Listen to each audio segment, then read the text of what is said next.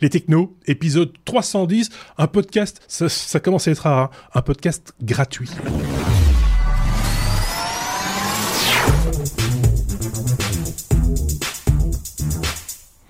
L'épisode 310, je le disais, oui, podcast gratuit parce que apparemment c'est la mode de faire des podcasts payants maintenant. Euh, j'ai constaté ça cette semaine. Euh, il y avait des gens qui étaient tout fiers de dire "Eh regardez, je fais un podcast et il est payant." et puis derrière, des gens qui disaient "Oh, c'est super, il est payant, on va s'inscrire, on va y aller." C'est un épisode belgo-suisse qu'on vous propose cette semaine, vous le voyez à l'image si vous nous regardez en vidéo, c'est euh, Benoît et Thierry qui nous font leur euh, sélection euh, d'actualités technologiques cette semaine. Au programme de notre 310e édition, on a un objet open source, questionnements au sujet de l'ubérisation. Il est question d'un selfie chinois, d'un cafard pas comme les autres et de bien d'autres choses, bien sûr, à découvrir dans, pardon, dans en approximativement 60 minutes. Merci d'avance pour les pouces levés, les abonnements, les partages dans vos réseaux euh, de ce donc nouvel épisode. Bonne écoute à vous. Vous allez bien les gars? Bonjour Thierry, bonjour Benoît. Thierry d'abord, tout flou. Non, il pas flou. Bonjour Marc, bonjour Benoît. Oui, je vais bien. Je crois qu'on a la même température en fait, en plus. Voilà. Vive la clim. euh, bah, là, j'ai un ventilateur qui me pulse de l'air tiède. Donc euh, voilà, je, ma peau sera complètement décollée d'ici la fin de l'épisode. Du côté de chez euh, Benoît, on a l'impression qu'il est dans un studio photo. Benoît, tellement il est. en, plus, il bouge pas. il a mis une photo de lui en fait. Euh, tu vas bien, Benoît? Il fait trop chaud. J'ai mis une photo. Mais oui, je vais bien. Merci. bonjour à tous les deux. Euh, on salue euh, nos auditeurs, ceux qui nous ont laissé des commentaires et les autres aussi, bien sûr. Euh, ceux qui nous ont laissé, parmi ceux qui nous ont laissé des commentaires, il y avait cette semaine Jax, Pascal Hell, Pierre Laure, Givdel, qui nous signalait qu'après Fastly, la semaine dernière, on a parlé de, Fastly, le CDN qui était tombé en panne, vous vous rappelez. Eh bien, Akamai a également rencontré des, problèmes, nous dit-il. Il a laissé un, lien en commentaire d'ailleurs de l'épisode précédent. Et puis, Laurent, via Podcast Addict, nous a mis 4 étoiles, c'est très gentil. Euh, mais il n'aime pas nos blagounettes pas drôles, dit-il. Bah, désolé, euh, je n'ai pas de balai. Euh, sinon, je, le ferais bien avec un balai dans le pou, mais non, je peux pas. désolé. Mais bon, vous savez, chacun, chacun son humour, comme on dit dans ces cas-là. Hein. on va essayer d'aller droit au but. Hein. On a bien compris le message aussi. On va accélérer le mouvement, si vous le voulez bien. Par exemple, en passant, en commençant directement notre abécédaire. Voilà. S comme euh, selfie. Pourquoi le S comme selfie commence le. Qui m'a fait. Alors, on vous a dit les blagounettes pas drôles c'est pas drôle. Euh, donc, euh, alors on va dire que c'est S comme c'est C comme chinois peut-être ou, ou, S comme selfie. Oui, parce que c'est la lettre de Suisse. Non, oui, c'est ça. Oui, voilà, t'as tout à fait, as tout à fait raison. En plus, on a dit que c'était un abécédaire, on n'a pas dit qu'il était dans l'ordre. Hein. Jamais on a dit ça. Euh, donc euh, voilà. Exactement. on commence avec la lettre S comme selfie. C'est un, un, robot, euh, bah, le fameux robot chinois qui est sur la planète Mars, qui sait, qui voilà, qui, qui, qui, qui fait des photos à tout va. Thierry. Oui, oui, oui. Oui, comme chinois euh, B comme blagounette. Hein, désolé pour ceux qui n'aiment pas les, les, mauvaises blagues. Voilà, j'en suis l'auteur, euh, le Suisse de retour. Oui, alors c'est marrant parce qu'en fait cette photo, euh, elle fait un petit peu parler d'elle puisqu'en fait on nous raconte que, que le robot plus le, le, le, le vaisseau qui a euh, à Merci, à Marcy. Euh, Atterri sur Mars. Sur Mars.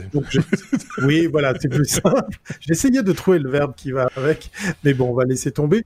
Il fait trop chaud pour réfléchir. Et euh, donc, du coup, sur cette photo, on voit euh, le robot, on voit le vaisseau à l'arrière, et puis, et puis, effectivement, ben, tout ça a été photographié par un, appareil qui, on nous raconte, a été déposé au loin, peut-être quelques mètres, euh, tout ça. Mais moi, je crie au complot parce que a-t-on vraiment posé le pied sur la Lune? A-t-on vraiment des Chinois qui ont atterri sur Mars?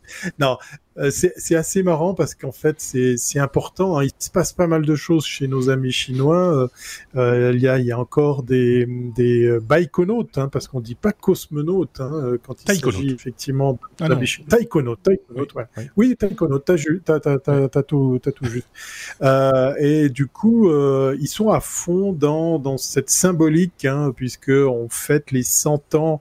Et je sais que j'ai pas envie de parler de politique, mais on fête les 100 ans du règne communiste chinois et euh, ils comme euh, il lâche, euh, il lâche les chiens.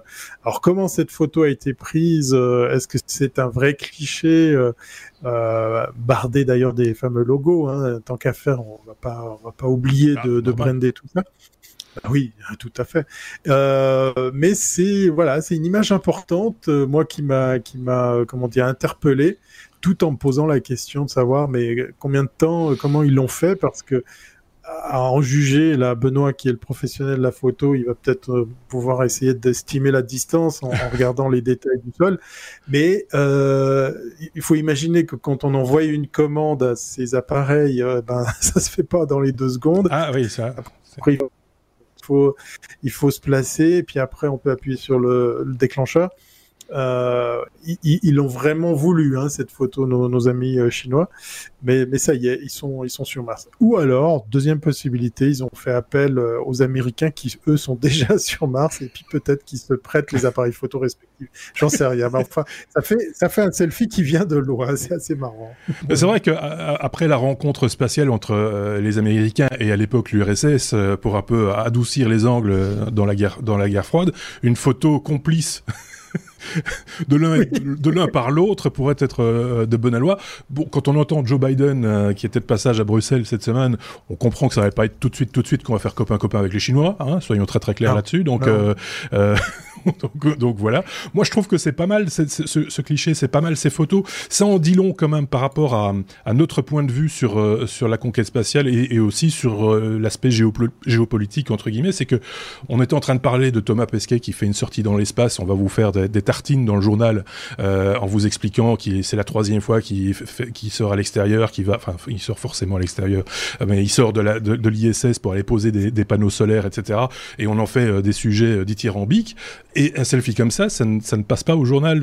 Voilà, dès le moment où, les, Chinois, on les met un petit peu en retrait. Ils, ils font pas vraiment les choses. ils sont en train de monter une station spatiale tout seuls comme des grands parce qu'on les a refoulés, justement, on les laissé dehors euh, au niveau de, de, l'ISS. Donc ils ont dit on va faire la nôtre, elle est bien plus petite évidemment, deux à trois fois plus petite, je pense, que l'ISS, trois fois plus petite euh, que l'ISS, mais ils le font, euh, ils y vont. Donc euh, c'est c'est un peu particulier notre façon de, de les voir. Moi, je trouve qu'il faut faire, il faut garder un œil sur ce qu'ils font. Il faut quand c'est bien fait, il faut le dire aussi. Et puis, il faut dire aussi que ça peut faire peur aussi de se dire que voilà, la Chine fait des trucs tout seul dans son coin. Euh, voilà, chacun, chacun peut, peut juger. Je sais pas ce qu'en pense Benoît euh, avec son très beau casque. Il a un très beau casque blanc. Il est bien, hein, et puis il est super confortable, on dirait un nounours. bon, bref, euh, tout ça pour euh, pour ceux qui avaient suivi la fois précédente. Oui, ça. Euh, tout ça, euh, oui, non. En fait, ce qui est, ce que je trouve remarquable, c'est qu'on on, on, on, traite vraiment la, Chine comme étant, comme tu dis, inexistante, et en même temps hyper présente parce que parce que on a combien de produits, de gadgets euh, ou d'objets utiles qui, qui, qui viennent de Chine? Donc on est on a, je sais pas si vous si vous avez vu Downton Abbey, cette série avec les les, les, riches qui vivent au-dessus et le, les personnels qui vivent en dessous, et, le, la série joue sur la, la, dichotomie des deux types de personnages. Et en fait, on, on, on, vit un peu ça, quoi. On est en train de dire, voilà, oui, ils fabriquent tous nos trucs, mais euh, ce qu'ils font nous intéresse pas. Et puis, de, euh, déni. on est content quand même que, que ce soit sur la table. Ouais. bien sûr. Mais il y a une espèce de déni par rapport à l'avancée technologique que la Chine peut avoir. Et c'est un déni qui peut être dangereux quelque part parce que ils mm. prennent de l'avance et, que, bon, ben voilà, sur le plan, je le répète, géopolitique, ça peut avoir un, un poids non négligeable, euh, on va dire. Donc, euh, euh, voilà. Donc, bah, ceci dit, voilà, un bel exemple, cette photo. On n'avait quasiment pas parlé hein, de, de, de, de, de, c'est vrai que ce qu'on dit l'atterrissage sur Mars, hein, un truc comme ça, de oui, l'arrivée sur, de la, euh, c'est pas atterrissage. De la poser sur Mars à la limite, mais atterrissage. Oui, oui, je sais bien, je, je, le faisais exprès, c'était une blagounette pas drôle. Euh... Ah, bon, ah ouais, je, vais devoir, je vais devoir faire des panneaux de blagounettes pas drôles. Euh, donc, euh, mais mais mais, euh, mais c'est pareil quand ils ont été ils, ils, ont été sur la Lune, ils ont alluni pour bien parler, euh, sur la face cachée de la ah Lune, euh, machin, personne n'en parle. Euh, voilà, donc on peut pas dire qu'ils ont un contrôle de l'image tout à fait extrême comme c'était le cas à l'époque de, de, de, du bloc soviétique. Ils, ils diffusent de l'image, mais personne ne s'en sert, on dirait. C'est très particulier. Effectivement, c'est un petit peu à, analyser. Oui, pourquoi la face cachée? Oui, c'est juste ça. La face cachée? C'est parce que voilà, c'était, ils, ont certainement caché des trucs derrière, des, antennes 5G, des, des, usines à vaccins, euh, la femme de Bill Gates. Bah, voilà. donc, très logiquement, après la lettre S, hein, on va passer à la lettre C, comme euh, cyborg. Euh, cyborg slash cafard, euh, nous dit, nous dis-tu, Benoît, avec un drôle, drôle, drôle, drôle, drôle de bestiaux. Ouais, tout à fait. C'est une découverte de Xavier que je remercie parce que le j'ai suivi la news et ça m'a intéressé. J'ai recherché les documents et tout. J'ai trouvé le sujet absolument passionnant. De quoi s'agit-il? C'est euh, un, un, cyborg, c'est-à-dire un, un être mi-homme, euh, enfin mi-vivant plutôt, pas homme, mi-vivant, mi-machine. Oui, parce que quand ça, a plus de, quand ça a plus de quatre pattes, c'est pas un homme. La gounette, pas drôle. Est-ce qu'on peut retirer les étoiles quand on les note sur une chaîne de podcast Et donc on passe. Hein. Alors le, le, truc qui est assez génial, c'est euh, de se dire pour faire de la, la recherche, quand tu as par exemple un, un, effondrement de terrain, un bâtiment qui s'est effondré, etc., il faut quelque chose qui va être capable de pénétrer, qui est petit, qui va pouvoir passer autour des obstacles, qui va pouvoir repérer des êtres vivants. Et on ne sait pas aujourd'hui fabriquer de robots comme ça. On ne mmh. sait pas fabriquer de robots parce qu'il faut que le robot ait en fait énormément d'autonomie, donc ça veut dire une grande puissance de calcul. On ne sait pas fabriquer parce qu'il faut que le, le, le, robot ait la capacité de passer sur des terrains compliqués, donc ça veut dire un système de motorisation compliqué, donc ça veut dire euh, beaucoup de beaucoup de matériel. Et puis en plus il faut qu'il soit autonome pendant longtemps. Donc ça veut dire il faut une grosse batterie. Et donc ça c'est trop gros ça passe pas. Or c'est l'endroit idéal où on voudra envoyer un robot et mhm. l'envoyer très vite et en envoyer en masse, en envoyer beaucoup et faire une euh, pour pour examiner pour retrouver les survivants parce que plus on les retrouve vite, mieux ça se passe. Et donc la l'idée de cette euh, cette université de Singapour a été de fabriquer des cyborgs, donc des êtres mi euh, cafard, mi machine, qui qui qui deviennent des espèces de petits robots et qui plongent comme ça pour aller retrouver les survivants. Et voilà, c'est absolument génial. Si vous avez l'image, euh, vous voyez la.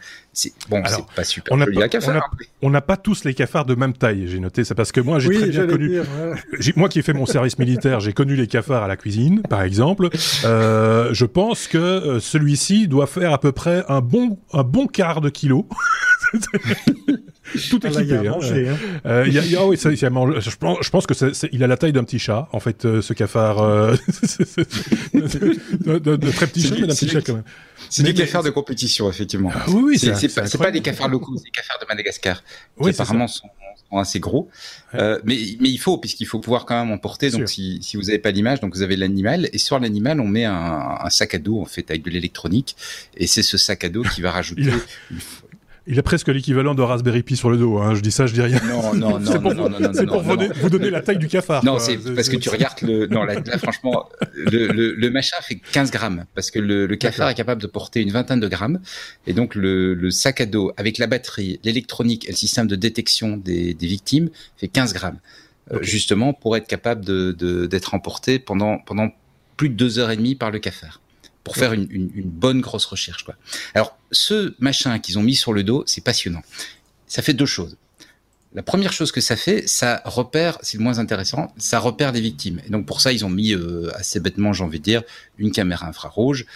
Elle repère de la chaleur et un système qui va détecter le, si la chaleur c'est un tuyau qui a percé, si c'est un radiateur, euh, ou si c'est un être humain ou si c'est un mhm. chat ou il est trop petit, ou si c'est un être humain, et donc qui va permettre du coup de, de détecter euh, si voilà si s'il y, a un être vivant qu'il faut aller rechercher. Euh, ça c'est la, la, la, la, première fonction. Et le, là, ils ont pas fait révolutionnaire quelque part, mais ils ont quand même pas mal travaillé à avoir quelque chose qui soit petit et surtout très peu gourmand en énergie. Parce que plus on rend le machin euh, qui consomme de l'énergie, bah, plus le cafard, il doit porter une grosse batterie. Et le cafard, il est petit, il sait pas porter une trop trop grosse batterie. Hmm. Mais le truc qui est absolument passionnant, c'est quand ils ont travaillé sur le, guidage du cafard, c'est-à-dire pouvoir guider le cafard, parce ah que si on lâche, si on lâche bêtement l'animal, tu vois, et qu'on le laisse partir, il, il, va, jamais là où tu non, il va jamais là où tu Exactement. veux. On a essayé, va, ça ne marche pas. Euh, il va pas explorer le terrain, et surtout si tu veux en lâcher une centaine ou une cinquantaine ou une vingtaine, ils vont pas quadriller le terrain. Donc il faut pouvoir le guider. Et alors ils ont travaillé et c'est absolument génial. À l'arrière du, du, de l'abdomen du cafard, il y a, il y a ce qu'on appelle des forceps. Je fais mon malin, j'ai découvert en lisant le papier. Hein. ce sont en fait deux petits morceaux de, comme des espèces de, enfin je vais pas me risquer parce que si un biologiste qui nous écoute, il va me dire que j'ai rien compris, mais deux petits machins sur lesquels on vient mettre C'est les coucougnettes. si tu veux. sur lesquels ils Attention, mettent... blague pourrie. C'est cruel, alors, hein, ce qu'on fait, c'est cruel, hein, parce qu'ils viennent mettre dessus des petites, des petites électrodes euh, qui permettent de faire une petite impulsion électrique. Et alors, si tu Ah, fais oui. une impulsion sur le forceps de gauche, le cafard part à droite. Si tu fais une impulsion sur le forceps de droite, le cafard part à gauche. Et donc, ça permet de contrôler le cafard. Et le, le truc, c'est qu'évidemment, on, on le contrôle pas à distance. T'as pas un opérateur qui est derrière et qui va guider le cafard. Donc, ils ont inventé un truc autonome qui permet de dire, OK, le cafard, il va dans telle direction, puis il va aller là, puis il va aller là. Donc, une zone à quadriller quelque part. Et toute l'intelligence, ça a été de faire en sorte que on, on- on combine ça avec la capacité de l'animal à éviter les obstacles. Parce que quand ils ont le- le- la première version qu'ils avaient fait, ça, ça guidait le cafard à gauche à droite et ça allait le coincer. Et puis le cafard était coincé et puis il savait pas ce qu'il devait faire parce que quelque part on le laissait pas. Et donc ils ont travaillé pour avoir un truc qui est capable de détecter quand le cafard est en train de se coincer sur un obstacle. À ce moment-là, on libère l'animal. On, on, on essaie plus de le guider. L'animal pas super malin mais efficient quand même, est capable de sortir de l'obstacle. Il monte au-dessus, il passe à gauche, il passe à droite, enfin bref, il s'en sort. Et une fois qu'il en est ressorti, là, que le système de guidage reprend. Et donc c'est génial. C'est vraiment cette notion de, de cyborg, quoi. Ce qu'on a compliqué à faire en électronique, qui consomme beaucoup d'énergie, qui va être coûteux, c'est-à-dire le déplacement et tout- toute une logique qui sera extrêmement complexe. Il faudra un lidar ou un truc pareil pour pour éviter faire Ouais, l'évitement d'obstacles. Énormément de puissance de calcul, donc beaucoup de batterie, beaucoup de consommation. On la dé- on le laisse à l'animal. Et la partie où on veut avoir le- le- le- l'efficience en faisant un quadrillage, etc., on prend le contrôle sur l'animal. C'est vraiment le cyborg. J'ai trouvé ça génial. Mais Oui, parce qu'à un moment donné, ce cafard, s'il se sent coincé, il- il- on fait appel à son instinct euh, naturel. c'est exactement ça. On- On lâche les manettes, on dit débrouille-toi, fieu. Et, et, Tout à et- fait. Et, le- et- et le, et le- le cafard va trouver la solution, quitte à revenir sur ses pas, mais on le réorientera après, mais il restera pas bloqué, quoi. Le Exactement, cafard, expérience vécue, ça. trouve toujours son chemin. Hein. Ça, ça, ça, non, non, c'est vrai. On faisait des courses de cafard avec des gobelets. Ça, cou- ça courait dans la cuisine, on mettait des gobelets sur les cafards. C'est puissant un cafard, hein, et ça tirait le gobelet. Donc euh, c'était, c'est euh, voilà, et il trouvait toujours moyen de se, sauf si on l'écrase évidemment. Ce que je ne conseille pas. N'écrasez jamais un cafard. Vous allez en ramener à la maison. C'est- parce que c'est- plein de trucs. Enfin bref, c'est pas beau. Et, un, un comme ça, ça doit tâcher. Hein. Si on va marcher dessus, à mon avis, ça doit. C'est, voilà. Je reviens sur des trucs un peu pragmatiques. Désolé, mais euh, mais je trouve ça. Bon, ouais. je suis comme je suis je suis comme toi. Je suis scotché parce que je trouve ça effectivement tout à fait. Alors là, on, c'est- Ouais. on est on est sur de l'opérationnel, on va dire sauvetage, euh, vie humaine, machin, etc. C'est toujours par là que ça commence. Euh, quid de l'espionnage? Parce que euh, finalement, euh, ça ou envoyer un cafard dans une réunion euh, du G7, par exemple, vous me direz, ça fait pas chic d'avoir un gros cafard sur la moquette euh, en plein G7, mais quoi qu'il, le principe reste le même. L'espionnage peut aussi s'en servir, non? Peut-être. C'est- tu bah sais, oui. c'est- c'est- c'est- comme tu dis, on démarre toujours de plein de bonnes intentions et puis euh, après on finit sur des choses peut-être moins. L'idée, c'est de- ne pas en utiliser qu'un seul. Tu disais de quadriller, donc d'utiliser une, une armada. On va pas dire ça comme ça. On va pas en utiliser 100, mais j'imagine. Hein, euh, mais mais, mais Euh, plusieurs, en tout cas. C'est ça l'idée? Euh, oui, si j'ai bien compris, ils, ils, ils rentrent pas en détail. C'est c'est des euh, c'est des électroniciens, hein, donc ils sont pas rentrés en détail sur comment on déploiera opérationnellement le, la recherche, mais le, on comprend bien que voilà, l'idée c'est de pouvoir quadriller le l'immeuble qui s'est effondré rapidement et de façon efficace, puisqu'en gros euh, il, il faut essayer de trouver les survivants dans les premières heures après l'effondrement du bâtiment. Et le problème, c'est que ce qu'on a actuellement, c'est des systèmes, tu sais, avec des, des systèmes d'écoute, mais, mais qui ne donnent pas une bonne précision de localisation. Oui. Quand on veut les faire rentrer, on le fait avec des espèces d'endoscopes, mais ça coince et comme on ne sait pas facilement les, les, les, tu vois, contourner des obstacles, etc.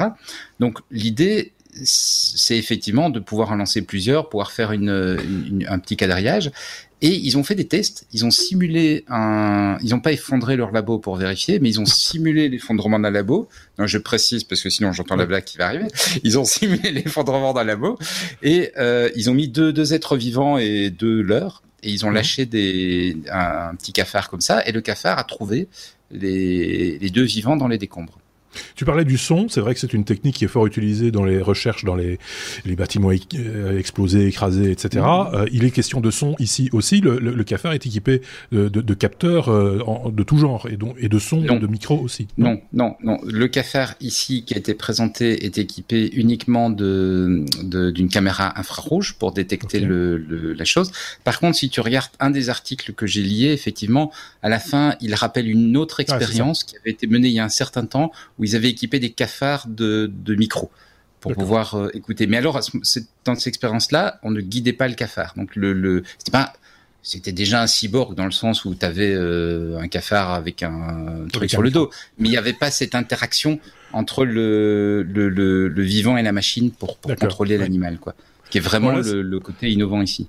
On utilise des cafards, j'imagine qu'à terme on pourra utiliser d'autres euh, d'autres insectes ou d'autres animaux, enfin peut-être pas des gros animaux, pas des chats, des chiens, etc. Mais parce que il faut là du coup il faut une grosse batterie parce que c'est pour pour euh, électrocuter le chat ou le chien pour aller à droite ou à gauche et pour qu'ils comprennent surtout ça va ça va ça va coûter cher. En de toute façon le chat tu peux faire ce que tu veux, il fera ce qu'il veut. il fera il fera ce qu'il veut là. Le, chat est pas contrôlable. Non, Déjà, non, non. Autant ne pas s'énerver, on va pas lui mettre du matériel informatique sur le dos. De toute façon il va s'en débarrasser vite fait. Donc on va, on va l'envoyer comme ça, on verra bien ce qui se passe. oui, le chat, il faut pas espérer. Le chat, il faut, faut pas. Euh, si vous avez des idées ou que vous avez vu passer des informations euh, sur ce sujet, euh, ben, n'hésitez pas à les partager hein, en commentaire euh, de cette vidéo sur YouTube ou de ce podcast de manière générale sur les plateformes de podcast ou sur notre blog lestechno.be. Tu voulais rajouter un truc, Thierry, avant qu'on passe à la suite ou pas? Oui, oui, très très rapidement, ça me fait penser à Flyability, euh, pour parler un peu de Suisse, puisqu'effectivement, c'est une, une start-up suisse de l'EPFL qui a, qui a cartonné, qui a levé très vite des fonds, mais beaucoup, beaucoup de gros argent, puisqu'effectivement, ils avaient créé un drone pour les catastrophes, enfin, pour contrer les catastrophes, un drone qui peut voler n'importe où, même sous des décombres, puisqu'il est protégé d'une sphère. Alors, c'est un peu plus gros qu'un cafard, mais c'était dans le même état d'esprit de, de pouvoir les repérer, pour aller voir dans des endroits inaccessibles. Euh, on le vend pas que pour ça. Hein. On peut par exemple imaginer envoyer un drone à Tchernobyl pour aller voir ce qu'il y a comme fuite. Euh, voilà, c'est des usages comme ça qui, qui avaient été imaginés euh, avec un appareil qui, pour le coup, a aussi un petit peu d'intelligence artificielle, puis qui peut se heurter à n'importe quel obstacle puisqu'il est totalement protégé. On peut l'envoyer aussi dans certaines villas, euh, du, côté de Genève, par exemple, quand. Euh, oui, voilà. Quand il y, a des rencontres au sommet, par exemple, en terrain neutre. Oui, oui. Euh, oui voilà. Mais, rapport à, à, pas l'actualité ouais, c'est pas peu dire parce qu'il y avait rien qui circulait, hein, même les vélos, les bateaux, euh, rien qui ne volait. c'était une ville complètement fermée. C'était absolument fou. Pas quoi faire laisser passer un cafard. Donc euh, c'était voilà, complètement fou. on a on a fait le tour de ce sujet, Benoît, ou tu voulais rajouter un truc que j'aurais oublié on, a bien, on, a bien, on a bien, couvert ce, ce, ce, ce, ce cyborg cafard. La lettre F comme euh, Facebook. Euh, J'ai perdu ma conduite. C'est cette souris-ci. J'avais trop de souris. Des cafards, des souris. c'est un, un, podcast animalier. Euh, voilà. Facebook. Ah bah oui, la, la, pub qui s'invite en, en réalité virtuelle. Ça, c'est nouveau aussi, ça, Thierry. Oui, oui, c'est nouveau. Et puis, bon, c'est nouveau, mais c'est pas étonnant. Hein. Euh, voilà, ça y est, euh, puisqu'effectivement, euh, si vous le saviez pas, Oculus, comme euh, le, le, module 2 de Oculus 2, c'est du Facebook. Hein. C'est une boîte qui avait été rachetée. Le, le, le, bon réflexe de Facebook qu'ils qui, qui, ont eu de miser sur cette technologie pour pour se l'approprier. Petit retour en arrière pendant la pandémie, donc depuis depuis l'année passée, on raconte qu'effectivement les chiffres de vente de l'Oculus et principalement l'Oculus 2 ont, ont cartonné parce qu'il y a beaucoup de gens qui se sont réfugiés ou utilisé ou mis à utiliser la, la réalité virtuelle. Donc il y a eu un, un gros gros trafic dans, dans, ces univers dans lesquels on peut s'immerger. Moi j'aimerais bien essayer, mais quand je vois les prix en Suisse, ça me fait un petit peu mal de déposer autant de centaines de francs pour euh, pour une paire de, de, de lunettes. Enfin oui, ok, c'est pas juste des lunettes. Il y a l'interface, il y a il y a l'écran, le casque, etc. Et puis, ben, ce qui devait arriver arrive. Ça y est, effectivement, on peut acheter des espaces publicitaires dans, dans ces univers. On peut, on peut louer des espaces, on peut sponsoriser des, des expériences. Euh, puisqu'effectivement Facebook est devenu le réseau publicitaire par excellence, puisque je le dis très souvent à mes clients, ben oui, si vous voulez un client qui habite Lausanne, qui a du 15-25 ans, qui aime telle marque de chaussures, qui les prête puis qui en, aimerait en, acheter parce que euh, il a il a des velléités à, changer son, son ancienne paire, ben le réseau qui permet cette qualification de de, de prospects aussi ciblés, ben c'est Facebook. Donc euh, c'est comme une suite logique. Je suis pas étonné moi de la news. Euh, je suis pas allé gratter pour euh, pour pas non plus jouer les, les pseudo experts en la matière l'offre de prix, c'est-à-dire quels sont euh, quels sont mhm. les tarifs. Euh, mais on peut imaginer qu'effectivement là pour le coup la pub pourrait s'inviter de façon un peu plus soft, peut-être proposer des expériences, proposer quelque chose d'interactif. Euh, J'espère que ce sera pas comme du placement de produits comme on peut le voir dans les jeux vidéo ou par exemple dans le cinéma où en fait on subit ça, mais on n'a pas forcément une interaction possible ou intéressante. Faut voir jusqu'où la, la, créativité des, des, des, des agences, des, voilà, des, créatifs, enfin, des gens dont c'est des annonceurs va mmh. pouvoir aller, quel, dans, dans, quel cadre euh, tout ça est, est, est proposé et jusqu'où ils vont pouvoir aller pour vraiment avoir des, solutions immersives et, euh, et, et, publicitaires en même temps, sans faire effectivement de la, ce qu'on appelle de la réclame bête et méchante, hein, du placardage, comme c'est un peu le cas illustré dans l'article que tu nous partages. Euh, ça, ça, ça n'apporte pas grand-chose. Euh, bon, évidemment, si on pouvait se passer de la publicité, je suis d'accord avec vous, j'en entends qui hurlent à la mort en disant oh, encore de la publicité, machin, Je suis d'accord, c'est vrai, mais autant qu'elle soit bien intégrée, s'il doit y en avoir pour une raison X ou Y, euh, bah, s'il doit y en avoir, autant qu'elle soit bien intégrée, que ce soit fait intelligemment. Je sais pas, euh, Benoît, un avis là-dessus ou pas?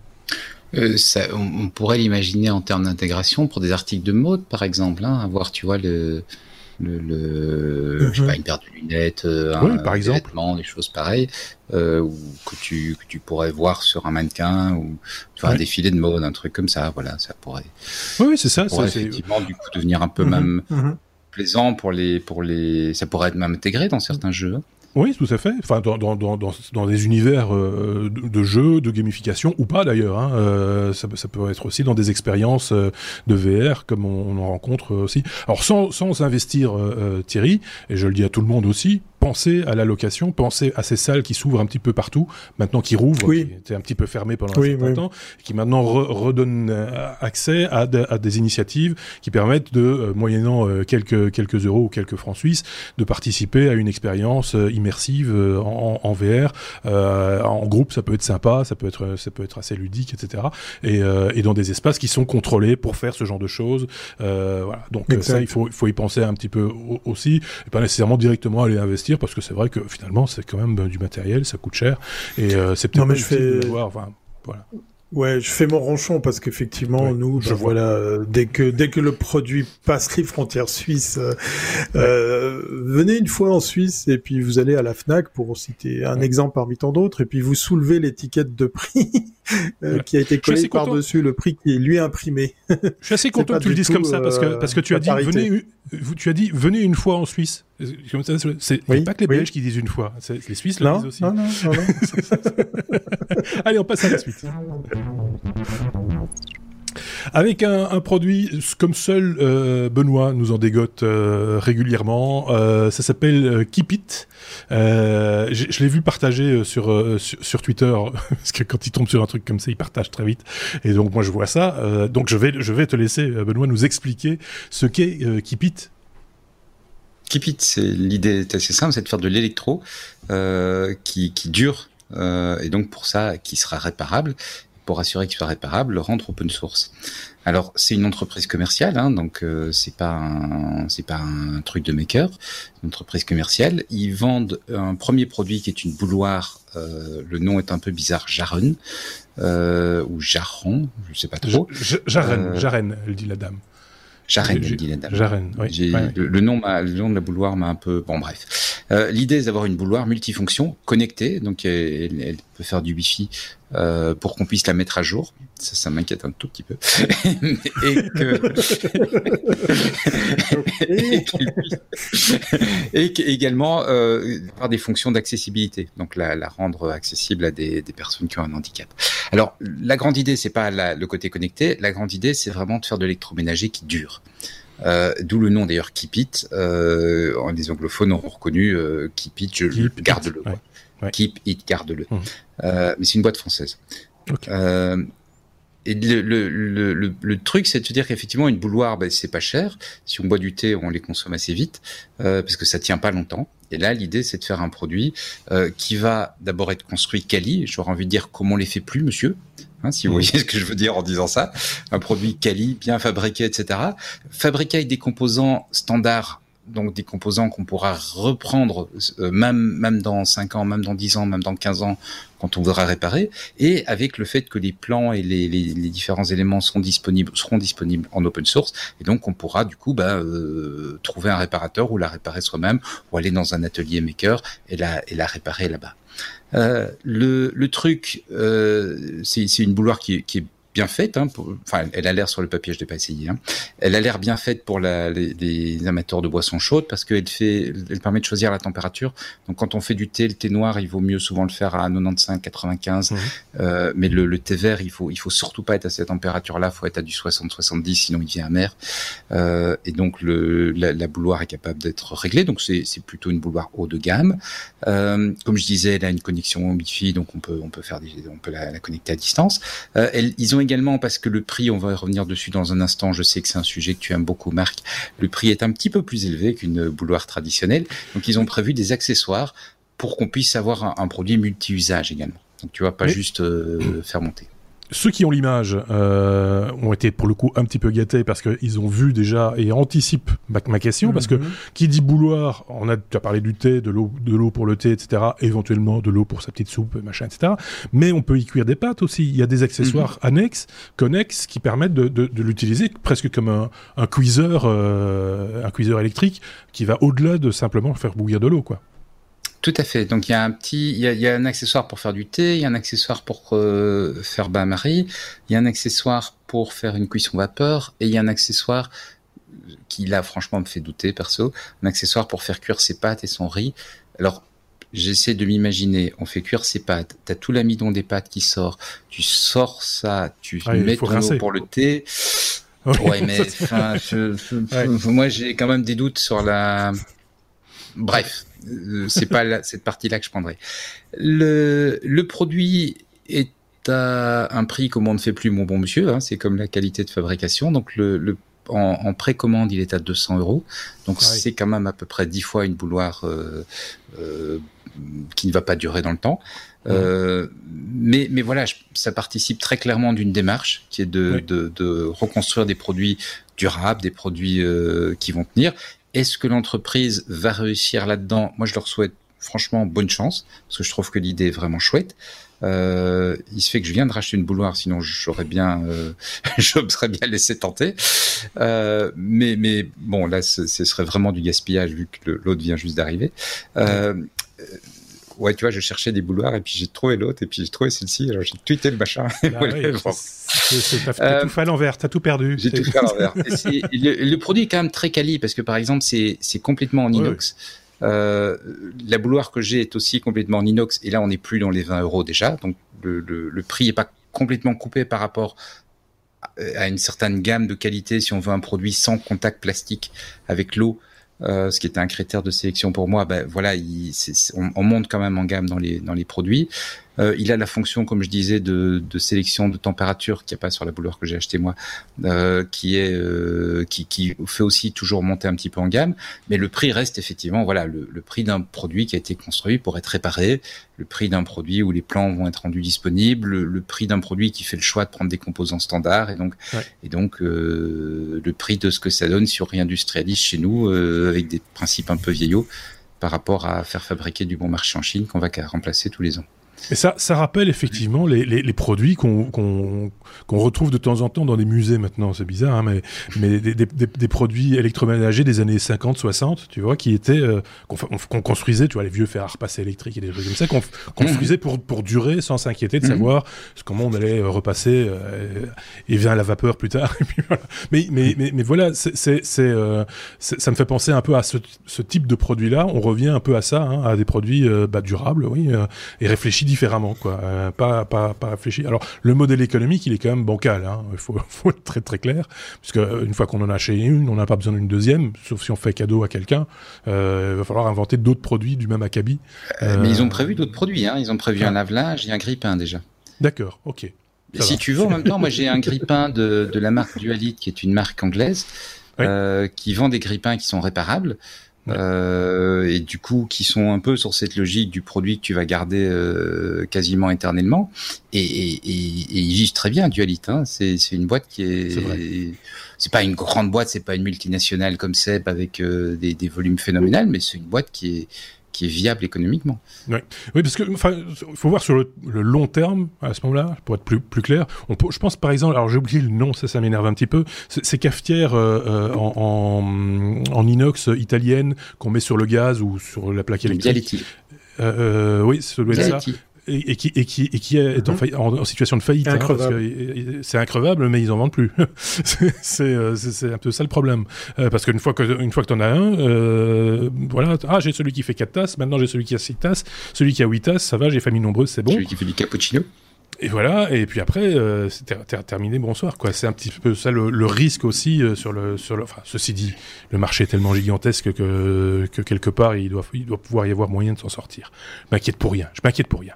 Mais voilà un bon produit. Euh, on vous avait dit hein, avec Benoît, de temps en temps, il nous sort des trucs comme ça, un petit peu spéciaux. Je sais pas si Thierry avait un commentaire à ajouter par rapport à ça ou ouais, moi j'étais en train de me dire, mais je, je sais pas, une, bouillarde, c'est un récipient, un corps de chauffe et un interrupteur et puis un bout de câble. Donc c'est un peu ça. Techniquement réparable. Oui, mais enfin ça dépend parce que maintenant on te les fabrique un petit peu euh, fait pour pas réparer. Hein, en gros, hein. on te met des vis euh, qui sont pas des vis ou on te met des trucs euh, c'est rifté, c'est pas vissé, c'est collé, c'est pas c'est pas clipsé. Ouais, dans ce sens-là, tu l'ouvres pas quoi. Des, trucs mhm. comme ça. Ici, ici c'est clairement. Si j'avais écouté la dame parler là tantôt, il y a six vis en tout pour tout, tout, tout le bidule et pas des et pas des vis compliquées avec des formes bizarres etc des vis classiques du commerce voilà donc c'est c'est vrai que c'est cet esprit là aussi Ouais, c'est vrai que la fonction de réglage de température, si en plus tu peux faire joujou avec ton smartphone parce que c'est connecté en Wi-Fi, Là, j'avoue que c'est pas mal pour les amateurs de thé, ouais. parce qu'effectivement, y a, tu vois, du, durable, durable, c'est pas nécessairement euh, innovant, euh, extraordinaire, etc. C'est simplement les, pièces, les pièces facilement accessibles, par exemple. Euh, mhm. Voilà, c'est une résistance. Mhm. Tu parles de, ton grippin. Il y, a, il existe sur le marché des résistances toutes seules qui permettent de réparer un grippin, mais le problème, c'est que les grippins que tu achètes dans le commerce aujourd'hui, bah, elles ont un truc un peu spécial qui fait que tu vas pas pouvoir bien le réparer parce qu'il faut la pièce AE, machin, etc. Voilà, ici c'est des trucs un peu mmh. universels. Mmh. Euh, donc, euh, donc euh, voilà, c'est c'est open source, il n'y a pas d'autre mot. Et on peut passer à la suite du coup. Oui. Avec, tiens, on va parler musique. Non, pas vraiment. on est à la lettre P comme Pink Floyd. Heureusement que tu ne me l'as pas mis à la, lettre F. J'aurais trouvé ça bizarre. C'est euh, Roger Waters, euh, le leader du groupe Pink Floyd, qui a, qui, qui, qui a dit tout ce qu'il pensait de bien de, de Mark Zuckerberg, et ça, ça m'a bien amusé. Ouais, ouais, moi j'ai pas pu m'empêcher de, de, la sortir parce qu'effectivement, Pink Floyd, je suis pas un immense, immense fan, mais j'aime bien ce groupe parce qu'effectivement, oh. voilà, on a grandi avec. Bah oui, oui, oui. Non, mais moi j'étais plutôt Queen que Pink Floyd. Voilà, voilà. Moi j'ai, ça m'a, ça m'a emmerdé de voir que Freddie Mercury décède. Je lui en ai voulu, je lui en ai voulu. Mais bon, ça c'est une autre histoire. Euh, donc Pink Floyd, ouais, parce qu'effectivement, euh, bah, ils ont pas leur langue dans leur poche. Alors il faut dire que les propos de, de, de, notre ami Waters euh, sont issus d'un espèce de, de conférence, de sommet sur euh, sur euh, la protection des, des données, sur des mouvements un petit peu. voilà, je vais pas m'étendre, mais disons que voilà, il était déjà dans une attitude franchement ouverte dans, dans le débat. Et puis, puis lors de ces échanges, ben, il a lâché le fait que quand euh, Zuc euh, l'a appelé pour dire écoute, j'ai pas mal de blé à te donner pour avoir en échange la possibilité d'utiliser un de vos morceaux pour une pub euh, pour Instagram parce qu'elle lirait super bien votre musique sur euh, sur ce qu'on a imaginé. Alors l'histoire elle date un petit peu, hein, c'est pas c'est pas récemment que, que Zuckerberg avait envie d'utiliser la musique de de Pink Floyd, mais c'est dernièrement que euh, Roger Waters l'a sorti pour dire ben en fait je l'ai envoyé bouler parce que non seulement je sais pas combien il voulait me donner, mais j'en ai strictement rien à carrer, mais en plus je trouve que ce mec est un niais, un idiot, un, un enfoiré. Enfin bref, je, j'extrapole. Je, hein, il a peut-être pas utilisé. Tout il a quand même dit qu'il ne voulait pas être, il voulait pas être complice de ces conneries. voilà, en, français dans le texte euh, pour le coup. Voilà, c'est pour pour faire super court, c'est ça. Vous retrouverez effectivement dans les liens la, la petite vidéo lors de cette. Euh, on parlait de, de Assange et, et de, de WikiLeaks hein, dans, dans dans les propos sur lesquels lui s'exprimait. Donc ceci explique cela sur le fait que ben il s'est lâché, puis il peut se permettre. Hein, le monsieur, il a quand même une sacrée réputation et puis une belle carrière euh, avec avec son groupe derrière lui. Donc euh, moi, ça m'a bien bien plu parce que je dis pas que j'aime pas Zuckerberg, mais je le porte pas non plus dans mon cœur, euh, sachant qu'effectivement ce, ce, mec nous a pris aussi pour des billes à, plusieurs reprises. Mais ça fait du bien quand quelqu'un lui dit franchement les choses et puis qu'en plus oui, ça soit un rocker. Voilà ce qu'il faut comprendre aussi, c'est que pour un artiste, ce, qu'il a créé comme musique, euh, et, enfin, de, euh, etc., c'est pas un support publicitaire, quoi. Il faut, faut. Oui. Ouais, puis il a semblé qu'il y avait certains, derrière certains morceaux aussi. Zuckerberg n'a pas compris, mais il n'est pas le seul. Hein. Euh, D'autres des hommes politiques se sont servis de, de, de musique. De, bah, tu parlais de Queen, par exemple, euh, ou, ou d'autres groupes, euh, sans même demander l'avis. Euh, ça, ça, pose, ça pose question, très honnêtement. Euh, donc c'est pas, c'est pas un support publicitaire c'est une œuvre. Donc euh, voilà, c'est euh, cette marchandisation de, de l'art entre guillemets. À un moment donné, ça va bien. Mhm. Et là, il s'est pris, pris un vent avec. Euh, bah, peut-être qu'un autre dira oui un jour. peut-être que les ayants droit de Pink Floyd dans 20 ou 30 ans diront bah oui, on va on va utiliser la musique de, de Hall pour pour de la publicité si vous voulez et que bon, Roger Waters dans sa tombe ne pourra pas dire non, etc. Mais c'est comme ça. Moi, je trouve que la réaction est assez, assez saine, hein, clairement. Je sais pas ce qu'en pense Benoît. Oui, puis en plus, le, le, le message de Wall et Facebook, oui, ah, c'est vrai, en plus. voilà, je pense que j'ai pas besoin d'expliquer plus. oui, c'est ça. C'était complètement, c'était complètement crétin de la part de, de, Zuckerberg de faire une proposition pareille. Il est, il est, non, mais peut-être qu'il parle pas bien anglais. Peut-être qu'il pas les encore, moins bien que moi, donc du coup, c'est, euh, non. Faut, alors, il est très premier degré. oui, ça c'est oui, oui, à, à, fleur de peau pour le coup. Euh, c'est, c'est. Euh, oui, c'est très bizarre, euh, ce, ce, ce genre de proposition. Euh, aller Franco euh, rencontrer euh, un artiste et lui dire tiens, je, je voudrais faire de la publicité avec avec ta musique. Bien sûr. J'ai un gros paquet de blé pour toi. J'ai un gros paquet de blé pour toi. vends ton âme. ben non, c'est juste pas possible. Quoi. Bon, allez, passons à la suite. Onefinity. De quoi s'agit-il? On est à la lettre O. Qui, qui, est, qui, est, évidemment après la lettre P, hein, euh, comme toujours. Euh... c'est abécédaire par en couille. Je le dis, euh, voilà. C'est ma faute.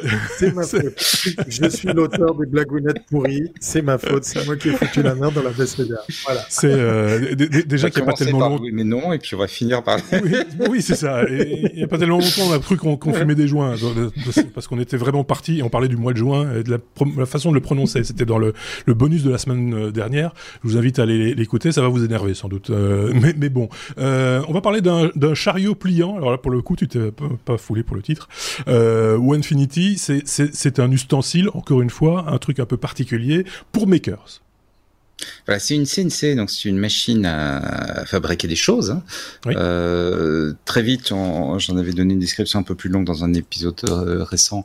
C'est une machine qui, à l'aide d'une fraise, enlève la, de la matière pour euh, bah, pour fabriquer un objet. Donc on met un, un bloc de matériaux, du bois, du métal, du plastique, et avec une fraise, on enlève, et c'est comme ça, par exemple, euh, qu'Apple fabrique les MacBooks.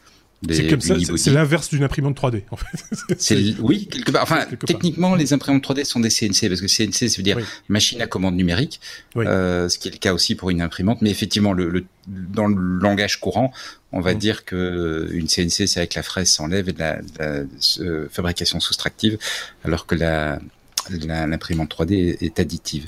Euh, et puis, ce qui est, ce qui est bien, c'est qu'en fait, il y a, y a, des produits, c'est un, un, mode de fabrication qui se démocratise.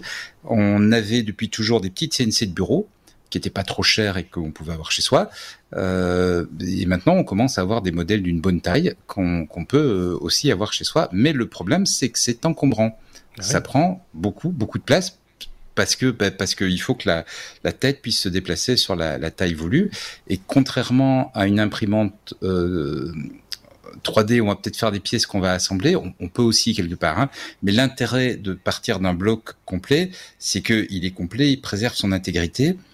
et, donc, il va être plus robuste. Si tu le découpes en petits morceaux pour pouvoir le travailler dans la machine et puis tu rassembles les morceaux, tu perds le côté robustesse d'une certaine manière. Donc l'intérêt, c'est de pouvoir partir à partir d'une pièce d'une grande taille. Euh, et, et, du coup, il y, a, y, a, y, a, y, a, la tendance à faire des machines de plus en plus grandes fait que ça pose un petit problème dans, dans, dans l'atelier personnel. Euh, et alors, Onefinity a proposé quelque chose de, a annoncé il y a, il y a une semaine quelque chose de, de révolutionnaire sur ce marché-là, c'est la capacité de monter une CNC sur un chariot euh, pliant, ce qui veut dire qu'on peut euh, replier la CNC, la placer dans un coin quand on s'en sert pas, la déplier, la sortir quand on s'en sert. Comme pas mal d'autres outils, hein. il y a beaucoup de scies qui fonctionnent comme ça, qu'on replie quand on n'a pas besoin. Ça fait un peu passer ça fait un peu penser à l'établi. Euh, alors il y a eu mhm. différentes marques. Hein, euh, l'établi client, euh, c'est un peu l'idée. Hein. Ah tout à fait, tout à fait. C'est-à-dire que c'est exactement inspiré de ça. Euh, ce sont des, des, outils où quand on quand on a besoin de l'outil, on, on, on, le déplie. Quand on n'a pas besoin, on le range. Soit ça libère de la place euh, dans, si, on, si, on, si on utilise l'espace pour faire autre chose. Soit euh, ça veut dire que si on travaille une plus grande pièce, on peut mettre une autre machine et, et, le faire avec. Mhm.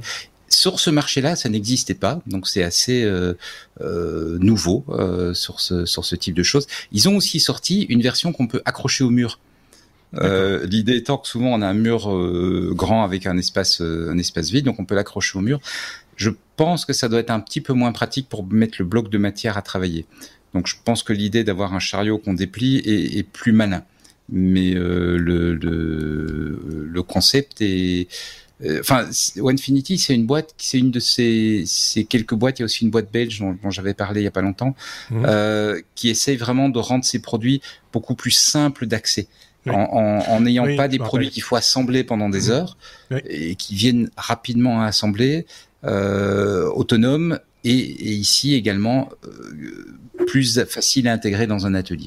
Je me rappelle parce que c'était même avec Picaboo, si je dis pas de bêtises, et qui avait rétorqué, oui, mais ce genre d'objet, ça existait déjà, ça existe déjà, etc. Et c'était l'argument, euh, l'argument massu, presque massu, c'était de dire, oui, mais ici, c'est quand même accessible à un public qui est mmh. peut-être pas, voilà, qui, qui, qui, a envie de faire, mais qui n'a pas non plus toutes les connaissances, ou qui n'a pas l'espace, ou, n'a pas, ou le temps, tout simplement, euh, de, de, de, faire des choses. C'est un, un, argument qu'on peut entendre, euh, effectivement. Oui, c'est comme ça qu'on a amené des imprimantes. Une semaine, elle est montée, hein c'est comme ça qu'on a apporté certaines imprimantes 3D euh, dans, dans, le grand public. Hein. Moi, je me rappelle que des, mhm. des, des, grandes surfaces en ont vendu des imprimantes 3D il n'y a pas si longtemps que ça. Mhm. Donc, euh, c'est plutôt pas mal pour mettre le, le la main euh, au, au, truc et pour se lancer peut-être euh, sur des, des, machines plus grandes. Je voyais une vidéo, je pense à ça maintenant, je fais une toute petite incise, mais je voyais une vidéo d'un gars qui avait imprimé, fabriqué lui-même sa CNC, mais une taille énorme. Je pense qu'elle faisait 2 mètres sur, sur 3 mètres, je crois, quelque chose comme ça. Et il avait tout fait lui-même. Et donc, il y a un time-lapse euh, en vidéo, quelque part. Si je le retrouve, je le mettrai en lien,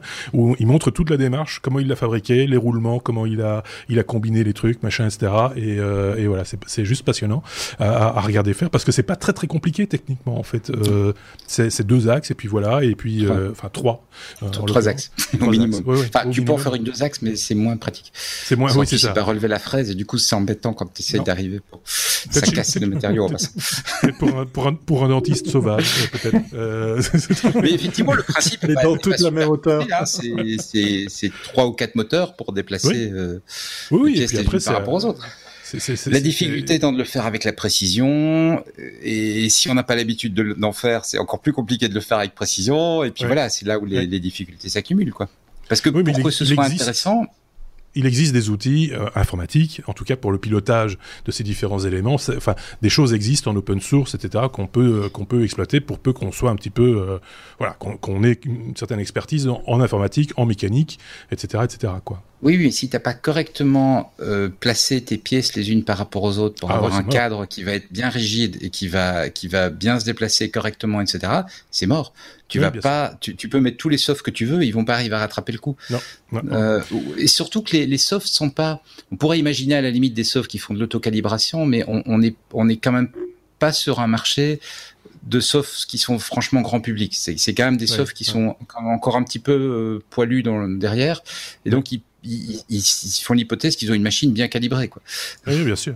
Enfin là, le gars euh, dont j'ai oublié le nom malheureusement, euh, pour l'exemple, avait, avait euh, découpé une énorme roue dentelée de d'un mètre mmh. cinquante de diamètre, je crois, quelque chose comme ça, qui est un dessin assez assez simple finalement pour, pour une mise en œuvre, pour tester. C'était c'était sans doute l'objet idéal pour faire la démonstration. Et donc voilà, c'était pour la petite la petite anecdote. Ici, on est sur un format. On est sur quel format? Tu l'as dit, je pense. Alors ils ont différents formats. Le, le, le, ils ont un modèle qui fait genre 40 sur 40, un modèle 80 sur 80 et un modèle qui vient de sortir qui fait 1m20 sur 80. Ce qui permet du coup de placer des panneaux. Si tu vas chercher des panneaux de contreplaqué ou quoi que ce soit, ils font 1m20 généralement de, de large. Euh, et donc tu peux les placer et à la limite, tu, tu, tu bouges ton panneau, tu peux même couper tout ton panneau comme ça. Et j'y pense maintenant, mais j'aurais pu prévoir les photos que nous avaient envoyées nos amis Aurélien et Xavier euh, la semaine dernière, parce que parce qu'Aurélien a une CNC et donc ils ont imprimé des sous-bocs euh, à l'effigie euh, du logo, le micro des, des technos, que, que ah. je, donc, dont on, je devais devoir recevoir une livraison dans pas longtemps. On, on, va remédier dans, dans, pas longtemps. On va y remédier. donc, donc voilà. Intéressant évidemment. Hein. On met les liens comme toujours hein, sur chaque chaque news dont on vous parle. On, on met les liens pour que vous puissiez explorer ça. Et puis si vous vous avez des informations à apporter, n'hésitez n'hésitez pas. On n'a peut-être pas tout dit, on s'est peut-être trompé aussi des fois, on dit des bêtises, moi surtout. Euh, donc n'hésitez pas à nous corriger également. On n'a pas donné le prix de, de l'objet en question, mais on est, on est sur un, un budget de 300 Alors le, le petit machin chariot, il est dans les, il est dans les 300 plus les frais d'import, hein, parce que ça vient du ah, Canada, donc il va faire la TVA et l'import. Maintenant la machine, euh, parce qu'il faut en plus la machine. La, la, machine, euh, la 80 sur 80 dans les 2000, et il faut un cadre pouvoir euh, poser la machine sur le chariot. Et le cadre est à, je pense, 400, euh, quelque chose comme ça. D'accord. Donc la machine toute seule, si tu construis ta table, elle est à 2000. Mhm. Euh, l'ensemble ici va être dans les 3000. Quoi petit budget quand même, hein. Euh, faut, faut, faut, le reconnaître. Euh, autant essayer oui, mais en même temps, ça, ça baisse les prix par rapport à ce qu'on trouvait il y a quelques années. Hein. On est bien d'accord, ça, mais, mais ça reste quand même un budget. Si c'est pour un mmh. usage personnel pour bricoler dans son garage, c'est quand même, on est déjà devant quelque chose de, de, de, amateur averti, quoi. Je veux dire, c'est pas euh, voilà. Ou alors on le partage avec son voisin ou ses voisins dans le cadre d'un espèce de de, de, de, d'espace de, de, partager. De, ça peut être ça peut être une bonne option aussi de se partager les, les les outils. Mais je vais peut-être déjà un peu trop loin. Alors passons à la suite. Je commence à hésiter. U, c'est. Ah oui, effectivement. ah, oui, non, non, on verra après, mais c'est pas, c'est pas bon non plus. Euh, U comme. Euh... C'est pas la chaleur, hein, et c'est pas moi, c'est eux qui font la conduite. Je le rappelle, c'est eux le contenu. Moi, c'est le, je fais juste le zozo et les blagues pas rigolotes. Donc, euh, U comme ubérisation. Euh, donc, euh, fini le luxe pas cher, euh, nous dit qui donc nous dit, nous dit Benoît. Pardon, oui, je arrivé. Euh, oui, c'est un article du New York Times qui est, qui est sorti il y a une semaine ou une semaine et demie, euh, qui notait le fait que ben, la, les avantages de l'ubérisation pour nous tous sont en train de, de disparaître un petit peu. Euh, j'ai trouvé une traduction, enfin pas une traduction, une adaptation de l'article sur euh, sur Slate. J'ai également mis le, le lien. Euh, et en fait, l'article remarque deux choses. Avec le Covid, euh, avec la période qu'on vient de vivre, les, sociétés comme Uber, Airbnb euh, le partage de scooters, etc., euh, qui sont un peu ces sociétés, enfin la, la, gig économie, sort avec deux gros changements. Le premier, c'est que la demande est toujours très présente, mais l'offre n'y est plus nécessairement très présente. Donc il y a, par exemple, des gens qui avaient acheté un appartement qu'ils avaient transformé pour faire du Airbnb, et donc du coup il y avait il, le proposait à location à un prix compétitif parce qu'il y avait beaucoup d'autres appartements, donc il fallait être pas cher. Euh, ben maintenant, ça fait un an qu'ils ont plus fait de location Airbnb, donc après à peu près six mois, la banque euh, venant quand même tous les mois demandant euh, vous remboursez votre prêt, vous remboursez votre prêt, euh, ben, ils, ils, ont revendu l'appartement ou ils l'ont mis dans une location classique et donc l'offre Airbnb s'est réduite et donc les, les, les, les, mêmes choses pour Uber, etc. Hein, les, les, chauffeurs ont arrêté parce qu'ils sont avant. Et donc, les, les, les, sociétés ont changé, au lieu d'être dans une logique de recrutement de, de, clients, elles reviennent dans une logique de recrutement d'offres. De, donc, euh, essayer de retrouver des appartements. Et donc, du coup, les espèces de grosses promotions qu'elles faisaient pour les clients, elles les orientent plus maintenant euh, sous forme de primes pour les loueurs, pour les personnes qui vont devenir chauffeurs, etc. etc. Euh, ce qui fait que du coup, pour le client qui s'était un peu habitué à des produits parce que bon, Airbnb, c'est vrai que on pouvait avoir une belle qualité de prestation à des prix vraiment bas. Euh, bah, c'est un petit peu fini. Uber, c'est la même chose. Quand on réfléchit, une voiture qui t'emmène pour trois fois rien, qui vient de chercher pile, qui arrive dans les minutes, qui t'emmène, c'est une qualité de service vraiment exceptionnelle euh, pour trois fois rien, quoi. Donc ça, ça, cet aspect-là est en train de, de changer. Donc l'orientation des entreprises part vers la recherche de, de l'offre, de la, pardon, de la oui, si je dis bien de l'offre, puisque la, demande est un petit peu assurée. Et deuxièmement, les investisseurs commencent à se dire bon, euh, on a investi pour casser les prix. Hein, la logique de ces sociétés, c'était on veut être la plus grosse plateforme, donc en final, en, profitant du sponsoring des investisseurs, on, casse les prix, on, perd de l'argent et on perd de l'argent et on perd de l'argent, mais c'est pas grave parce qu'un jour on sera les plus gros et ce jour-là on deviendra puissant eh ben, euh, la période où, ok, on, on, est les plus gros, on est puissants, vient aussi parce que la période du Covid a tué les petites plateformes, ou les a, leur a fait du mal. Et les investisseurs commencent à dire, bon, ben, il est temps qu'on commence de cesser de financer. Et donc, on constate que les, les prix bas, les prix maintenus artificiellement bas par cette démarche de, de vouloir s'imposer comme plateforme sont en train de, de, disparaître. Et on vient à des tarifs où euh, on, on constate des courses Uber qui sont nettement plus cher que le taxi, mhm. euh, des, des, locations Airbnb qui sont nettement plus chères que l'hôtellerie. Et, et le l'article New York Times dit bah tiens en fait euh, voilà c'est c'est on passe à une étape euh, une étape où ces plateformes ont établi leur dominance et maintenant elles, elles enclenchent la pompe Afrique. Et je trouvais que c'était un comme on a quand même beaucoup parlé de l'ubérisation dans dans les technos, je trouvais que c'est un article intéressant à relayer aussi. Mhm. tout à fait. Euh, un, un, avis Thierry? Non, je trouve très très intéressant effectivement euh, euh pour pour euh, m'être essayé à, à, faire du, du Airbnb. Euh, je, je, me suis posé la question de savoir comment euh, se comportait le marché pendant cette pandémie, et, et là j'ai pas mal d'éléments de réponse. en même temps, sur l'ubérisation, euh, je sais pas si j'en avais déjà parlé ici. Moi, j'ai toujours eu l'impression qu'on allait trop, de toute façon trop loin avec cette histoire d'ubérisation, que mais que le, le, sur le principe même, sur le l'idée prenons euh, l'exemple de Beurre, mais on pourrait parler de Airbnb aussi, mais, mais de dire tiens, c'est sur mon chemin, je vais prendre un autostoppeur, entre guillemets, et cette, cette plateforme euh, performante qu'est qu qu Uber va permettre de me mettre en contact avec quelqu'un qui est sur mon trajet et que je vais pouvoir euh, emmener euh, du point A au point B parce que ça m'arrange, et donc faire l'appoint quelque part. Voilà, j'ai un métier la journée, et quand je rentre le soir, je prends un autostoppeur, comme si je prenais un autostoppeur, même principe. Je trouvais que ce principe-là était pas mal. Prenons l'exemple de Airbnb, la grande fille part à l'université pendant l'année, on va mettre sa chambre en location, ou un bout de jardin euh, pour planter une tente ou que sais-je. On va un peu arrondir les fins de mois avec. Euh, mais c'est devenu très vite un truc très professionnel. Euh, des gens se sont mis à construire des, presque des hôtels, des gîtes, mais mais pour faire du, du, Airbnb. Mmh. Des gens se sont mis à acheter un véhicule pour faire du Uber. Euh, et ça, c'est, je pense qu'on a été, euh, alors c'est, poussé par. Et les villes se sont et des villes se sont retrouvées à interdire. New York, par exemple, sur Manhattan, sur le sur l'île, tu n'as plus de Airbnb. On, est on, est on est sorti du truc bon enfant, quoi. Euh, et on aurait peut-être dû rester dans le truc bon enfant. Enfin, après, c'est tout l'intérêt aussi de ces, ces, boîtes qui ont fait des levées de fonds et qui euh, espèrent rentrer dans leur dans, dans, dans leurs dépenses. Mais mais moi, je pense qu'en tant qu'usager, euh, je trouvais ça bon enfant au départ, plutôt sympatoche, etc. Puis à un moment donné, tu te dis, mais même le livreur euh, euh, Uber Eats, qui, part avec un, vélo de la marque Uber, ce truc mis en, en, abîme du, du, du, système complètement débile. Euh, il y, a un truc là, je pense qu'on a dépassé la, a dépassé la limite et qu'il fallait pas dépasser la limite parce qu'effectivement, à partir de ce moment-là, dans les villes, on, on se retrouve confronté bah, aux taxis qui sont là depuis très longtemps, dans certaines villes qui payent cher et vilain des licences pour pouvoir travailler, sont obligés de rentrer dans des, dans des normes, dans des canevas, etc. Pareil pour l'hôtellerie qui, qui doit aussi remplir, être, être être dans des, normes qui coûtent très cher et voir à côté de chez eux des gens qui se permettent de louer des chambres sans aucune autre euh, façon de faire que de, donner les clés et merci bonsoir.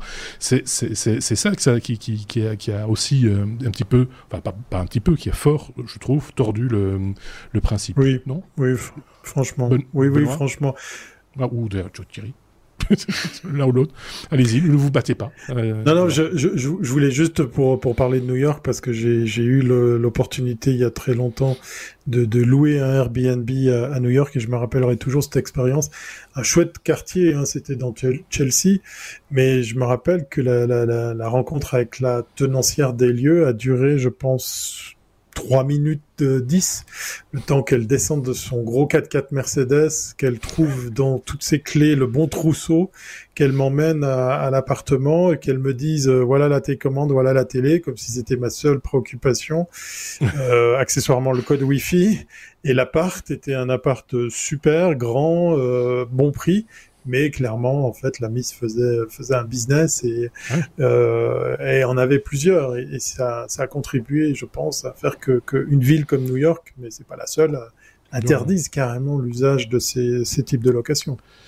Benoît, pour conclure, peut-être. Euh, bah oui, mais euh, le, j'aime bien ce que tu dis en disant c'était bon enfant, mais le, le problème c'est que très vite, ça n'est pas resté bon enfant. Je lisais récemment les, les box, tu sais, les box repas.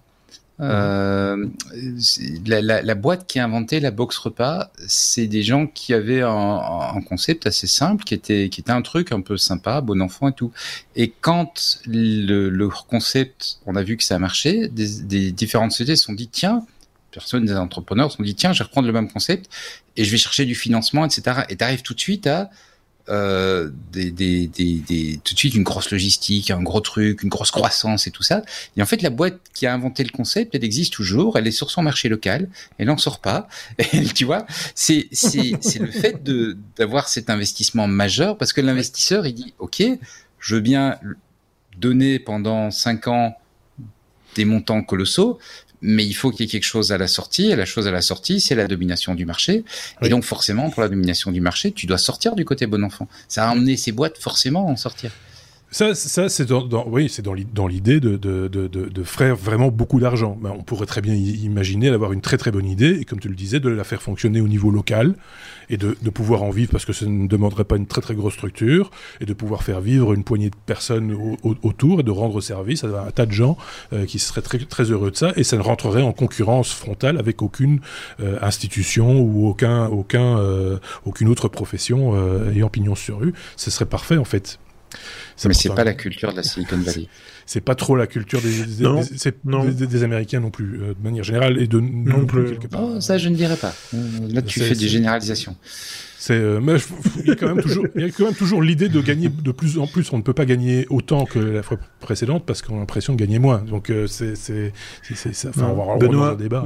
Marc, Marc, il fait pas des généralisations, il fait des blagounettes pourries. C'est pas pareil. Ah, pardon. pardon, Et, en, plus, moi, moi, en plus, moi, j'articule. oui, oh. Et bon, ça c'est pour avoir bougé mes lettres. oui, voilà, voilà. En plus, on a deux S. Hein. On a un S au début, un S à la fin. Ah ouais, voilà. il voulait pas, il voulait pas que. Le pareil qu'il a voulu, c'est écrire Suisse avec toutes les lettres, et j'ai tout cassé avec mon haut de. Il a juste, réussi, il a juste réussi à faire pouce. c'est tout. C'est pouce. Non, je voulais, pas te laisser le monopole des blagounettes pourries. Donc ce soir, j'ai foutu la M dans la conduite et j'ai mis euh, les sujets n'importe où. Voilà. Est-ce comme Suisse, voilà. Oui, est-ce comme Suisse, justement, parce que tu, tu dis bien, euh, Thierry, parce que tu aurais pu être, euh, mettre est-ce comme Suisse, tu préféré utiliser le nom de la boîte en question, de la, start-up Streamly, qui est, qui est une, une, maison, une maison suisse qui propose un service de streaming. Tu aurais pu mettre S comme streaming aussi. Donc tu es, vraiment voilà. toutes les bonnes raisons de mettre S, mais pas, mais pas à la fin. S comme salopio, voilà aussi. Ah, alors, euh... euh, euh, alors, est-ce comme Streamly, oui, exactement, euh, une info, une vraie, une Suisse, puisqu'effectivement, en plus, dans les fondateurs, j'en connais quelques-uns, puisque voilà, euh, le tissu économique et, et, entrepreneurial de notre beau pays ne m'est pas franchement inconnu. Et donc du coup ces cinq Suisses ils étaient trois au départ. Il y a des Valaisans dedans donc voilà, pour pour les Suisses qui, qui nous écoutent et qui nous regardent, ben vous comprendrez le, le petit le petit le petit gag de se dire que ben oui, voilà, les Valaisans innovent avec Streamly qui est un drôle de projet. Hein, ça a beau être des potes pour certains dont, dont, dont fait partie l'équipe qui a monté tout ça. Je suis un petit peu dubitatif parce qu'ils ont une idée euh, en réponse au Covid, c'est-à-dire ils se sont dit il y a plein de gens, des artistes, des comédiens, des, des chanteurs qui sont un petit peu dans la panade. Alors ça, c'est ça partait d'un bon euh, constat. Euh, qui sont un petit peu bloqués dans leur élan pour gagner par exemple leur vie et ils se sont dit pourquoi on, on montrait pas une plateforme de streaming super simple à utiliser mais mais mais dans laquelle il y aurait beaucoup de choses en plus. Alors comme ça, d'un premier abord, quand vous aurez fait un tour sur Streamly, ça s'écrit S-T-R-I-M-L-Y pour ceux qui nous écoutent, euh, ben vous pouvez comme ça vous ouvrir une une chaîne en, quelques clics, c'est assez assez simple. Vous allez vous retrouver à pouvoir, au travers de votre de votre browser, votre navigateur, streamer vos, vos contenus, mais vous aurez également la possibilité d'annoncer votre événement dans un agenda qui, pour le moment, on doit être honnête, qui est pas franchement délirant, hein, parce que autant il y a des dates jusqu'en septembre, autant, bah voilà, euh, ça doit un petit peu s'étoffer. Euh, ils nous vendent l'idée que ça s'ouvre à, à, tout le monde, hein, c'est pas que pour la Suisse d'ailleurs, pour la petite histoire, mais euh, en plus de l'agenda pour annoncer votre événement, eh bien il y a la billetterie parce que oui, messieurs, c'est effectivement dans l'idée de gagner de l'argent que Streamly voit le jour. Donc on est loin des modèles économiques à la Twitch, à la YouTube, on est on est dans un système où en fait, ben voilà, vous ouvrez votre canal, vous proposez vos contenus, vous essayez de ramener du chaland et euh, à coût de 2, 3, 5 francs, ben euh, le participant s'achète un ticket et peut suivre comme ça votre euh, votre spectacle, votre DJ set ou pourquoi pas votre votre concert. Donc je leur souhaite plein de succès parce que j'ai toujours dit, mais ça commence à dater, je vais passer pour un vieux con, qu'il serait temps qu'on ait un YouTube suisse. Pourquoi? Parce que je pense que revenir à quelque chose de local a, un sens. Hein. on vient d'en parler dans d'autres domaines. Maintenant, euh, les, les, les envies qu'ont Streamly et les fondateurs qu'il y a derrière que de s'ouvrir euh, au-delà du marché suisse bah, sont, sont, ambitieux. Euh, derrière, il y a, y, a, y a, de la technologie puis on n'a pas besoin de s'arrêter à, savoir euh, quelle est-elle. Mais c'est assez marrant, euh, ils, le disent dans une interview qu'ils se sont amusés à aller taper à la porte d'Amazon et ils ont été entendus par euh, un des fondateurs de Twitch, par, par des, hauts pontes du domaine du streaming tellement ils ont été pris au sérieux par rapport à ça, mais ils ont aussi réalisé que lors de cet entretien, il y avait peut-être encore plein de choses à, imaginer. Mais ça y est, c'est annoncé comme une bêta, mais c'est très fonctionnel. Vous pouvez y aller, vous pouvez euh, monter votre votre chaîne Trimly et pourquoi pas gagner votre vie avec des lives. C'est très bêta, hein, parce que quand on va effectivement sur la plateforme, on mettra le lien évidemment. Le, le, live, le prochain live programmé s'appelle Test. on, se doute, on se doute que c'est voilà, c'est encore un peu, euh, les pâtures sont fraîches. Hein, on est sur une V1.0.0 bêta 13. Voilà. Euh, tout, tout, ça pour dire. Mais c'est euh, intéressant, c'est ambitieux. Il y a eu d'autres exemples hein, du, du, même genre, me semble-t-il, euh, euh au niveau euh, streaming. L'idée, par exemple, d'avoir une salle de concert virtuelle. J'ai connu des artistes qui avaient utilisé ça à un moment donné, c'était bien avant le Covid, et qui leur permettait de faire un, un, un, concert dans leur salon, en fait, tout simplement, plutôt que de louer une salle et de déplacer des gens, etc. Ils disaient, bah, bah, rejoignez-nous, on va faire un truc, un set live pendant 35 minutes 40 euh, minutes, euh, depuis notre salon, et euh, on fixe une heure de rendez-vous, et vous venez, et vous payez un petit quelque chose, comme si vous payiez une entrée pour, pour une salle de spectacle, exactement la même chose, sauf que vous êtes dans le confort de votre salon, et nous dans le nôtre. Voilà. C'était un peu ça l'idée, donc j'imagine que ça rejoint un peu l'idée aussi, aussi ici, donc c'est une façon quelque part, c'est le Twitch payant ou le Twitch à la carte. Euh, enfin, je sais pas comment comment on pourrait mettre ça ou le le, le, le, streaming live euh, privé, euh, enfin ou privatisé. Oui. Ils défendent, ils défendent, ils défendent l'idée du streaming sur le cloud. Donc, en fait, tu ouvres ton navigateur et c'est tout ce dont tu auras besoin. D'ailleurs, pour la petite histoire, il n'y a ah pas d'enregistrement à la, Voilà, ils sont très très très simples. Euh, la billetterie se configure en, mais vraiment en trois clics. Hein, c'est vraiment bête comme chou. Et euh, bah, bien évidemment, il y a une rétrocession. Hein, il, y a, il y a une cote-part de quelques pourcentages qui est, qui est perçue sur le, le, prix que vous allez vous allez euh, fixer sur chacun de billets, des billets que vous allez vendre. Et puis à l'issue de votre prestation, eh bien tout ça part en fumée puisqu'effectivement on n'a pas la notion d'enregistrement. Il n'y a pas il y a pas derrière euh, toutes les fonctionnalités qu'on pourrait trouver sur les autres outils. Ouais, ok. Bon, ben, euh, affaire à suivre, euh, j'ai envie de dire. C'est oui. courageux. Je ne sais pas comment, comment euh, peut-être que Benoît trouvera mieux les mots. je trouve ça à la fois ambitieux, courageux, et en même temps, avec, avec les mastodontes qu'on a en face de nous, les, YouTube, les Twitch et autres, c'est un peu. Enfin, voilà. Je n'ai pas les mots. Benoît, qu'en penses-tu de ton côté? Mais Non, moi je trouve c'est malin parce qu'il faut une manière de se différencier avec le la, la, le Covid, on a, on a quand même pas mal consommé, je pense, d'événements live comme ça. C'est c'est vrai. Moi, je, je, suis sur des, je suis sur une plateforme d'apprentissage ainsi où tu peux suivre des, euh, des, des, des conférences et les conférences et les des formations, si tu préfères. Euh, et les et les formations sont en fait, euh, effectivement, c'est c'est payant, mais c'est le même principe, c'est-à-dire que euh, quasiment le même principe, c'est-à-dire que tu tu es là à l'heure, tu écoutes, et puis, et puis voilà quoi. Tu, mmh. c'est, c'est, il, il, il, y a, il y a des formateurs qui reviennent toutes les semaines, toutes les, toutes les deux semaines, mais c'est à chaque fois différent. Ça va être à chaque fois une section différente. C'est du vrai live. Avec le fait que, par contre, si tu as participé à la session, tu as accès pendant un certain temps à un enregistrement. Euh, mais, mais il faut que tu aies été là. Il oui, suffit pas de s'être inscrit. Il a fallu être là. Donc il y a, il y a quand même le, la volonté de, de, Oui, c'est ça. Il y a voilà. quand même la, la, la, enfin, je comprends l'idée. C'est, il faut quand même marquer son intérêt, quoi. C'est pas, il faut pas y aller voilà. en, un peu en dilettante en disant, oh, bah, je vais payer 2 euros pour regarder un truc euh, comme ça, et puis je verrai bien. Non, il faut y aller avec l'ambition de, d'apprendre quelque chose, quoi. C'est. Euh, voilà. Et alors en même temps, si tu réfléchis, on va pas rentrer sur une plateforme comme ça euh, enfin, il y a un intérêt à avoir une plateforme fédératrice. Euh, c'est mmh. le phénomène Netflix. Hein. Euh, tu, si, si, chaque petit studio euh, se mettait à faire son, je veux dire, chaque producteur.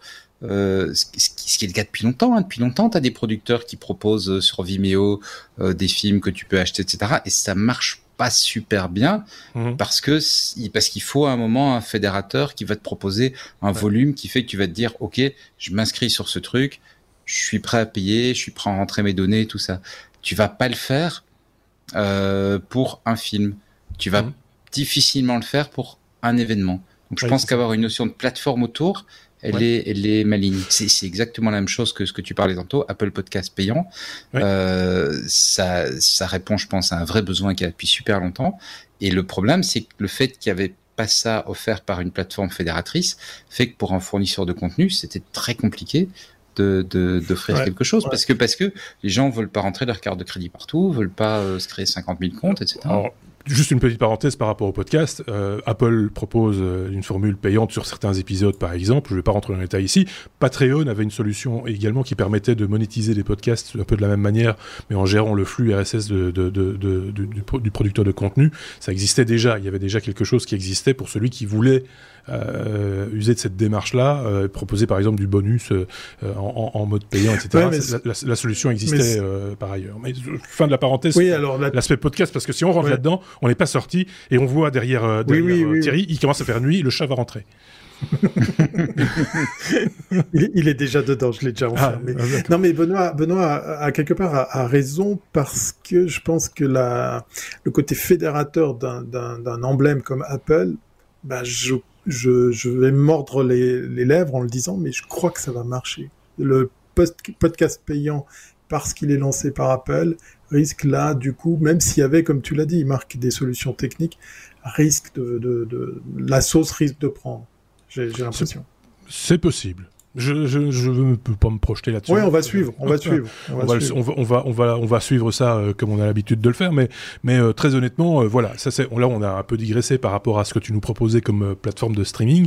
Juste une question encore pour conclure sur ce sujet, Thierry. C'est juste pour la Suisse ou ils sont ou, ou un Belge, un Français, un Équatorien Non, non, alors ils ont. Ouvrir, ils ont, ils ont des velléités à s'ouvrir effectivement à, l'extérieur. Effectivement, c'est un, projet suisse-au-suisse, euh, même valaisan pour être plus précis. Mais euh, clairement, euh, vous qui nous écoutez depuis ou nous regardez depuis la Belgique, la, la France ou, ou le, le Canada, allez-y, hein, faites-vous plaisir parce qu'effectivement, euh, c'est possible de, de, vous ouvrir un compte et puis de, de proposer. Après, ça fera apparaître le, le, le, la, le truc là où le bas blesse, c'est effectivement la promotion de ces contenus. C'est pas tout d'avoir un agenda. Je pense qu'il va falloir aussi bosser sur le côté euh, mise en avant, promotion des, différents lives qui seront proposés. Une fois, une fois de plus. Intérêt à... Oui, à mon avis, ils auraient intérêt à s'associer avec un, avec des acteurs dans genre, genre téléphone, etc., pour pour profiter d'un système d'abonnement qui est déjà en place. Tu vois, et c'est ça de nouveau la force d'une plateforme, euh, d'une plateforme, pardon, c'est que euh, voilà, en tant que producteur de contenu individuel, tu vas pas avoir la capacité de mettre en place ces, ces, ces, ces, euh, ces différentes formes de, de, de partenariat qui sont indispensables pour rendre l'expérience utilisateur facile. Et, et, une plateforme peut le faire. Moi, je, moi, je trouve l'idée euh, l'idée maligne. Ok, bon ben on a été un petit peu long sur ce dernier sujet, mais ça valait la peine. Merci euh, en tout cas de nous avoir suivis euh, jusqu'ici. N'hésitez pas à laisser des commentaires, des pouces si vous êtes sur YouTube, des étoiles comme je dis d'habitude, sur les plateformes de podcast habituelles, des commentaires. Partagez tout ça avec vos amis si euh, si vous le désirez, si vous avez des amis. nous c'est notre, j'ai l'habitude de le dire, notre seul salaire. donc on n'a pas l'intention de devenir payant demain. Hein, soyons très très clairs avec ça.